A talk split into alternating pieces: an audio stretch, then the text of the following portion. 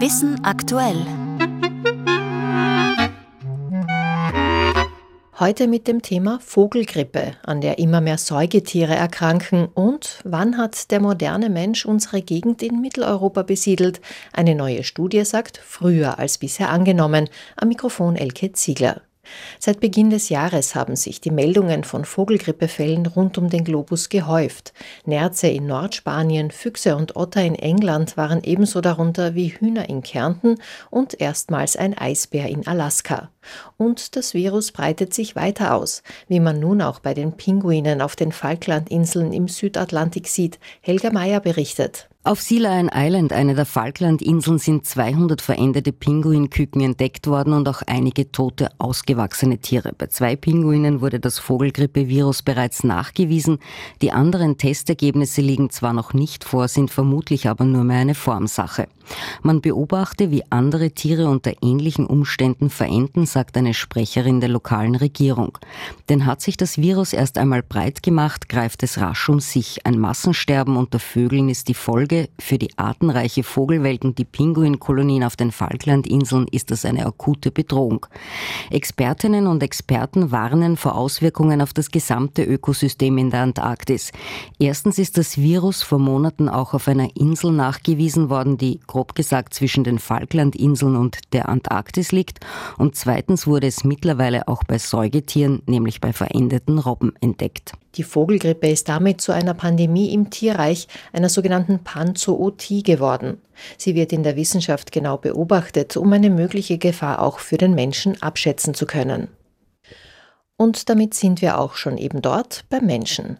Wann genau haben unsere frühen Vorfahren Europa besiedelt? Dieser Frage ist man nun mit neuen Knochen und Werkzeugfunden aus einer Höhle in Deutschland nachgegangen. Der Homo sapiens könnte sich demnach schon rund 5000 Jahre früher in den nördlicheren Breiten aufgehalten haben als bisher vermutet. Über die neuen Studienergebnisse im renommierten Magazin Nature berichtet Raphael Krabscher. Der Homo sapiens hat das nordwestliche Europa schon erreicht, lange bevor die Neandertaler in Südwesteuropa verschwunden sind. Beweise dafür hat ein internationales Forschungsteam nun in Deutschland entdeckt, erklärt der Archäologe Marcel Weiß von der Deutschen Friedrich-Alexander-Universität. Die Funde stammen aus der Ilsenhöhle in Ranis. Das ist ein ganz kleines Städtchen in Mitteldeutschland. Direkt unter der Burg Ranis haben die Forscherinnen und Forscher Knochenfragmente und Werkzeuge entdeckt, die sie mit einer Reihe an wissenschaftlichen Methoden untersucht haben. Dabei hat sich gezeigt, dass es sich bei den rund 45.000 Jahre alten Funden tatsächlich um die frühesten Belege für Homo sapiens in Mittel- und Nordwesteuropa handelt. Das ist super spannend, weil um die 40.000 Jahren gibt es eine relativ große Welle moderner Menschen, die nach Europa kommt. Und jetzt haben wir aber eine Menschengruppe nachgewiesen, die schon mindestens 5.000 Jahre eher im nördlichen Europa unterwegs war. Ob es sich bei der Ilsenhöhle nur um eine Art Außenposten oder Jagdlager gehandelt hat, ist heute nur noch schwer nachvollziehbar. Klar sei aber, dass der Homo sapiens nicht ständig in der Höhle gelebt hat. Die Ilsenhöhle war halt kein großes Basislager, in dem verschiedene Werkzeuge hergestellt wurden, in dem man gelebt hat für eine längere Zeit. Ne? Das ist eine Aneinanderreihung verschiedener kurzer Aufenthalte, immer wieder in der Höhle. Und die wechseln sich halt tatsächlich diesen Lebensraum oder diese Höhle auch als Unterschlupf mit Raubtieren ab.